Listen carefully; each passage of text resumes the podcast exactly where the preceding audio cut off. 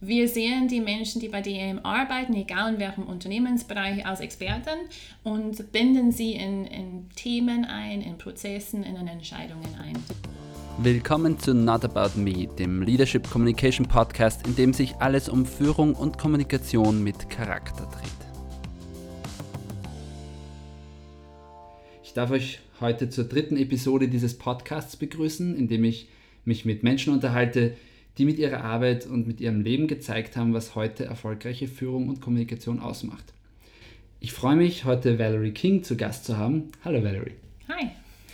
Valerie, du bist seit vielen Jahren in der Personalabteilung von DM hier in Salzburg. Deine Wurzeln sind aber nicht in Österreich. Erzähl ein bisschen von dir.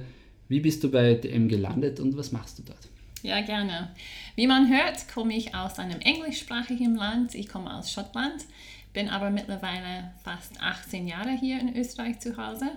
Ich habe BWL und Deutsch studiert in Schottland und wollte meine Sprache umsetzen oder üben halt.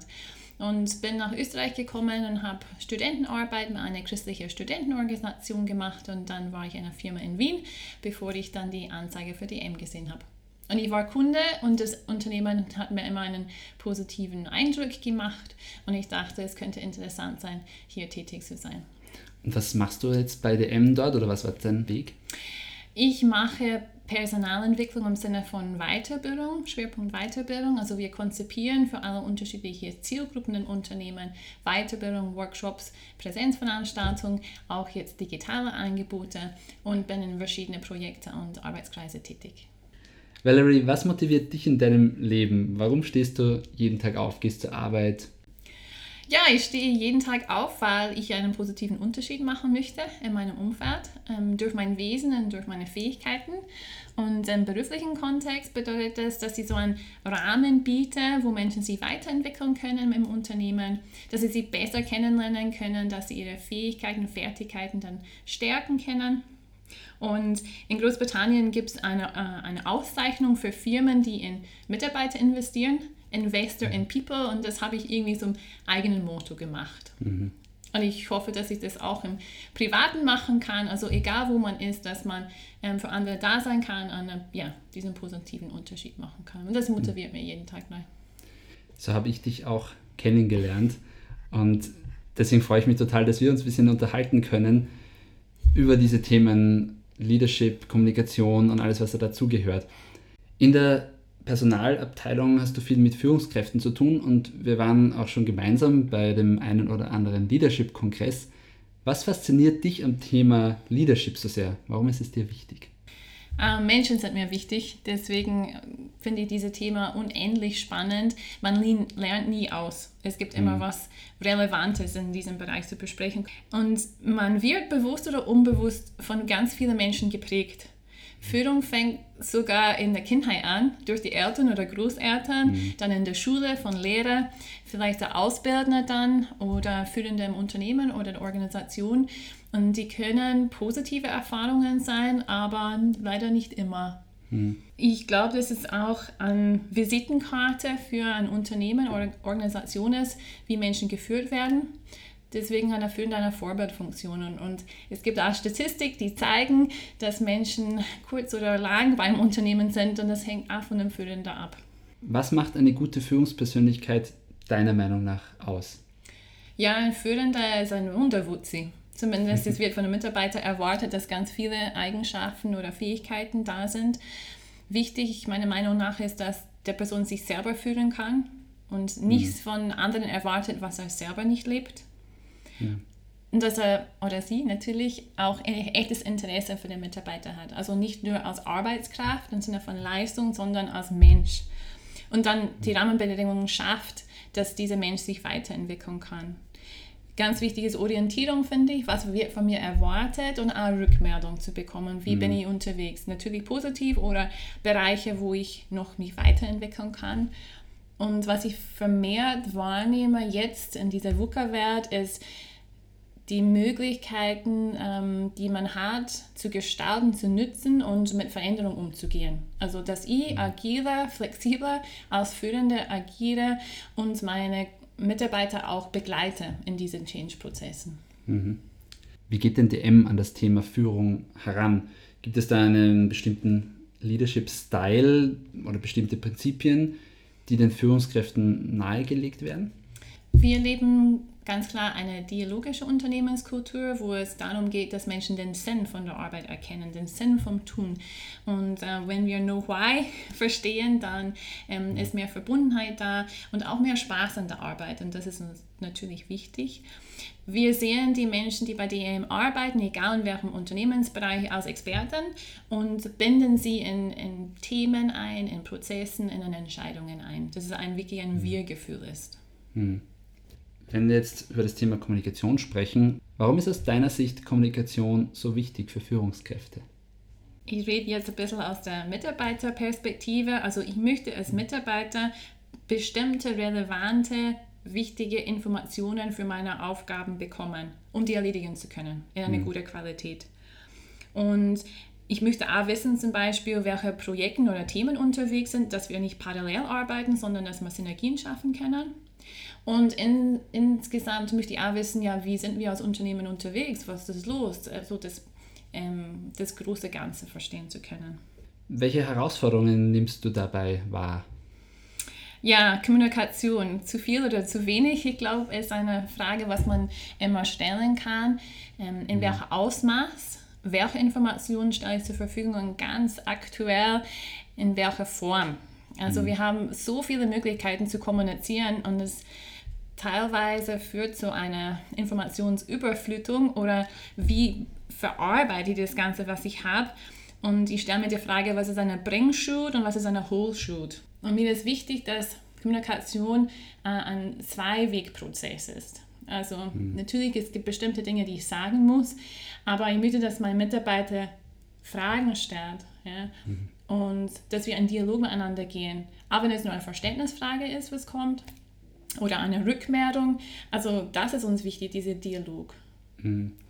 Also es gibt keine Vorgaben, wie die Dinge gemacht werden müssen. Wir merken aber, dass viel, viel der Wunsch nach Orientierung ist. Mhm. weil wir einfach so viele Möglichkeiten zur Seite haben. Soll ich ein Team stellen? Mach mir ähm, einen Jammer-Post.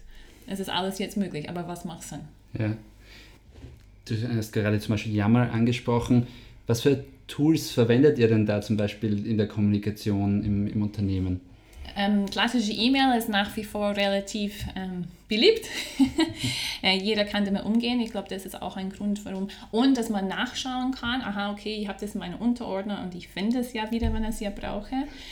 Teams haben wir ähm, seit über ein Jahr und, und arbeiten ganz, ganz gut damit. Wir sind ziemlich froh, dass wir das nicht jetzt eingeführt haben, sondern dass mhm. es vorher schon bekannt war, wobei natürlich diese herausfordernde Corona-Zeit hat alles beschleunigt und dass wir die Chance dann genützt haben oder aus der Not heraus viele Online-Besprechungen, Termine haben abhalten können und dürfen oder müssen.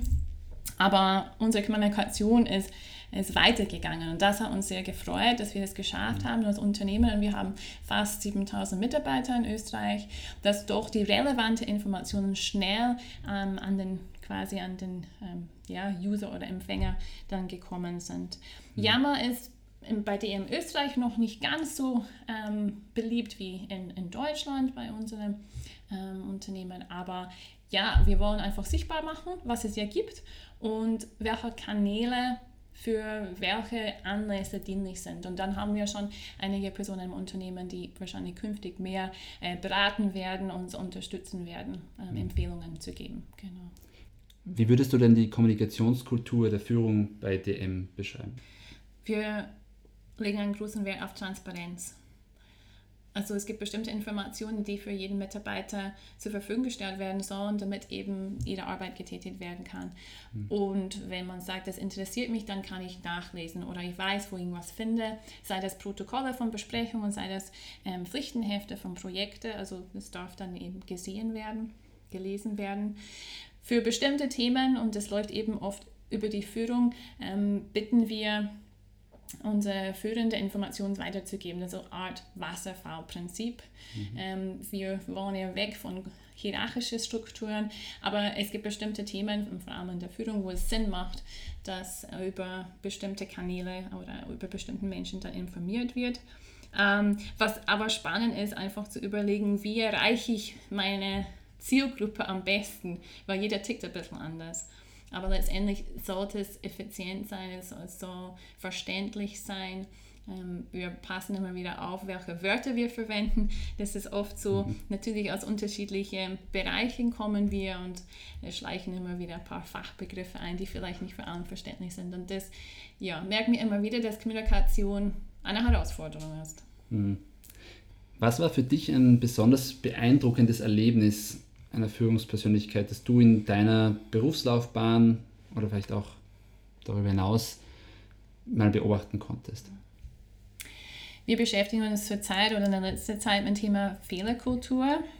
Das ist oft ein Tabuwort oder ein Thema, was nicht wirklich so offen angesprochen wird, aus unterschiedlichen Gründen. Und letztes Jahr haben wir gesagt, wir wollen überlegen, wie wir eine Fehlerkultur ins Leben rufen können oder eine Offenheit dafür gewinnen können.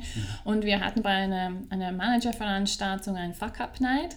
Die sind eh alle im Mode.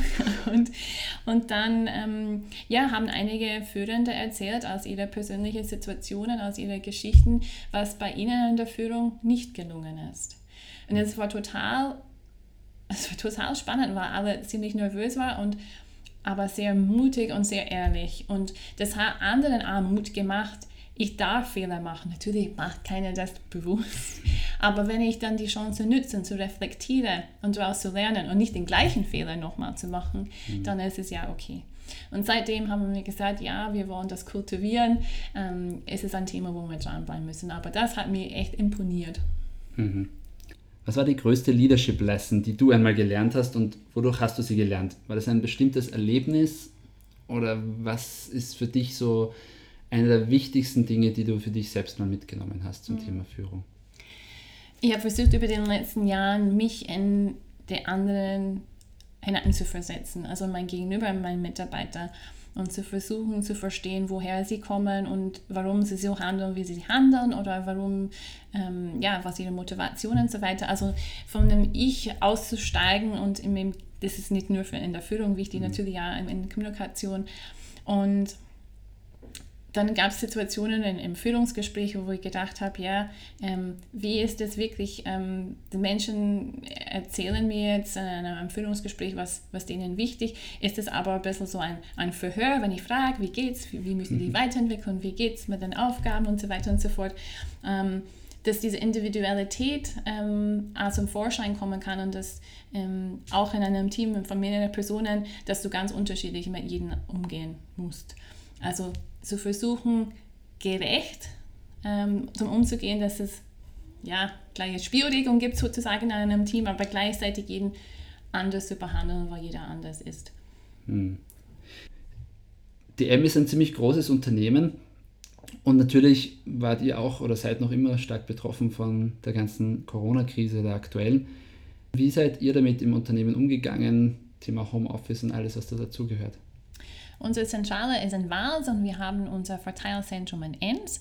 Und dann haben wir ganz viele Kolleginnen und Kollegen, die eben im Vertrieb in unsere Studios und unsere Filialen arbeiten.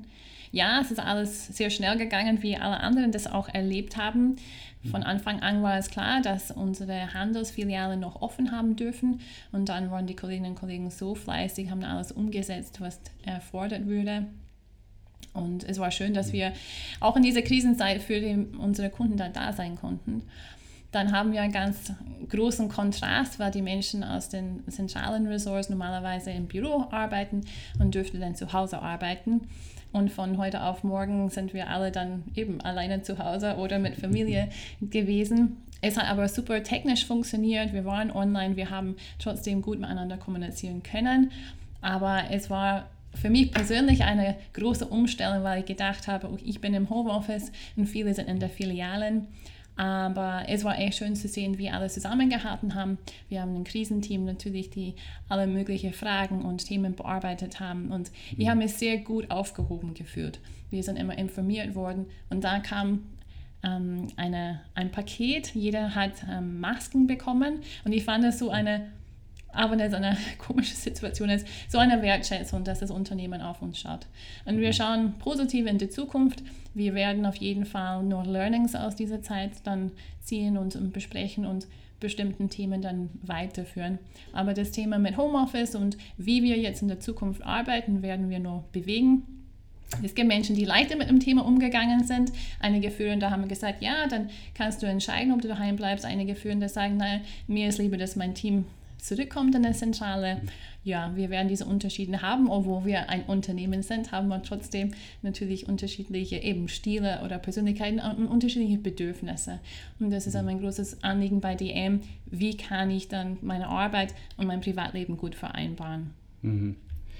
Und du merkst wahrscheinlich, wie dann eben auch diese unterschiedlichen Stile und, und Persönlichkeiten auch auf der Führungsebene mit reinspielen, wenn man dann sagt, so, wie geht man jetzt damit um? Gerade, das heißt immer, der Lockdown war fast einfacher als das äh, wieder aufsperren und das wieder hochfahren. Wie geht es euch jetzt damit, jetzt wo die Dinge wieder sich ja, ein bisschen normalisieren. Ich glaube, du bist nur noch teilweise im Homeoffice, oder? Genau. Also ich kann meine Arbeit von zu Hause erledigen. Ich merke aber es einen großen Unterschied, was für ein Thema ich bearbeite, mit welcher Person ich arbeite, was ich ja brauche. Organisatorisch gehen die Dinge online sehr effizient. Das funktioniert gut. Bestimmte Themen brauche ich aber einen Austausch. Ich brauche Begegnung. Und von daher haben wir gesagt, wir überlegen immer gemeinsam, wenn wir Termine verschicken im Outlook, ähm, braucht es eine Präsenz vor Ort. Wir können uns im Büro treffen, natürlich unter Einhalt unter Auflage. Oder reicht es, wenn wir eine Teamsbesprechung machen? Beziehungsweise haben wir auch gesagt, dass der Mitarbeiter auch entscheiden kann. Also in unserem mhm. Bereich haben wir gesagt, wir verschicken immer die Termine per Teams. Einige können ins Büro kommen, weil sie sagen, ich möchte diese Trennung haben zwischen Privat und Arbeit. Oder ähm, andere sagen, na, ich kann dann die Zeit gut nutzen, die zum Beispiel nicht in die Firma fahre, ja, kann ich gut nutzen, ich bin effizienter, ähm, ich kann konzentrierter arbeiten. Und von daher werden wir einfach über die nächsten Monate schauen, wie das funktioniert. Hauptsache ist, dass wir gut miteinander in, in Verbindung bleiben. Und DM ist ein Unternehmen, ähm, was eben mit Menschlichkeit zu tun hat, der Mensch im Fokus. Von daher wird es immer so sein, dass wir uns treffen wollen. Aber mhm. es gibt bestimmte Situationen, wo wir sagen, wir werden natürlich vorsichtig oder vernünftig sein. Wir werden große Gruppen zusammenbringen. Also wir schauen immer, dass es unseren Menschen gut geht. Und gerade dich betrifft es ja besonders, wo du jemand bist, der für Schulungen und Weiterbildung zuständig ist, wo es viel mit Menschen und mit Gruppen zu tun hat. Wie geht es dir damit? Ja, ich habe es zu Beginn nicht ganz ja, einschätzen können, was es für uns bedeutet wir haben einen Weiterbildungskalender sozusagen und wir haben viel geplant, viel in Präsenz. Wobei die letzten zwei Jahre haben wir einige Online-Module dann zur Verfügung gestellt, wo man auch natürlich lernen kann. Und dann sind alle Präsenzveranstaltungen logischerweise abgesagt worden bis Ende des Geschäftsjahres. Natürlich war der Fokus, wir schauen, dass unser Kerngeschäft läuft und dann in weiterer Folge haben wir gemerkt, wir können uns nicht treffen. Das macht keinen mhm. Sinn. Eben ist der Lockdown gekommen.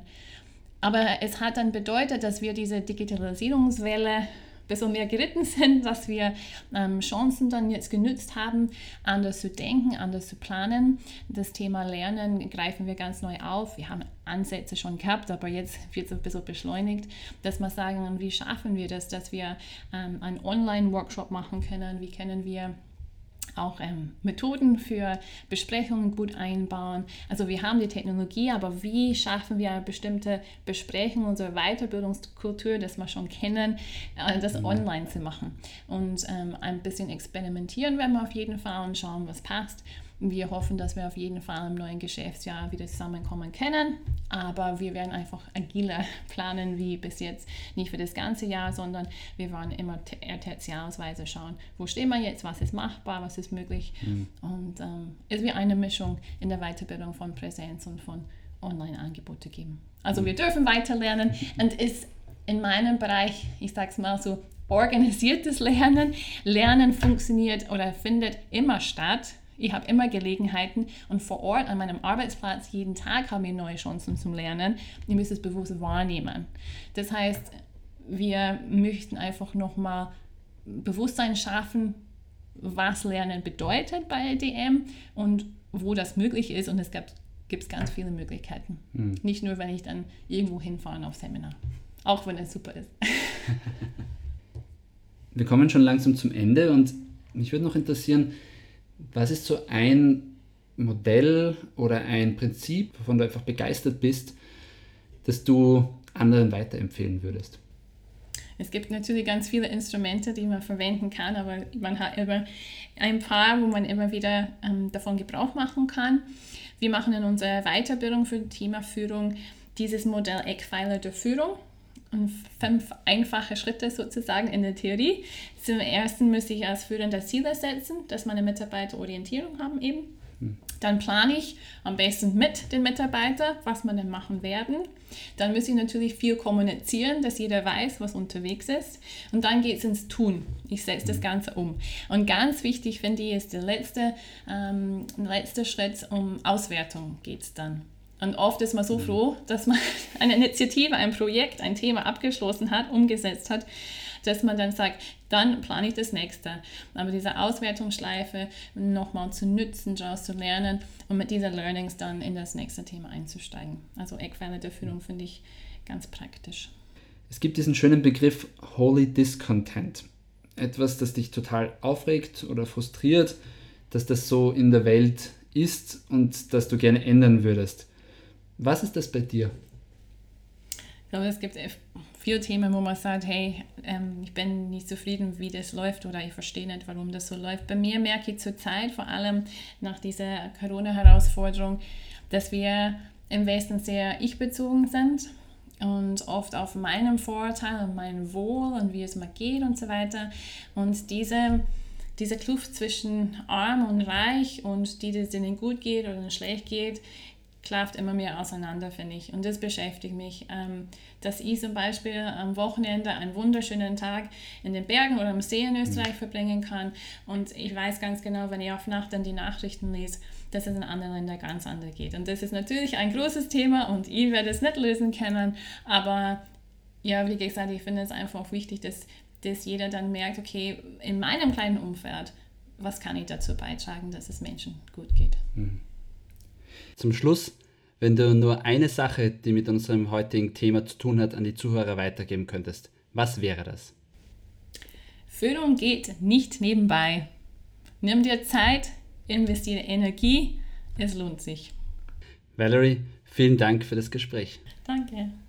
Danke auch allen Zuhörern. Ich freue mich, dass ihr dabei wart. Bis zum nächsten Mal beim Leadership Communication Podcast Not About Me.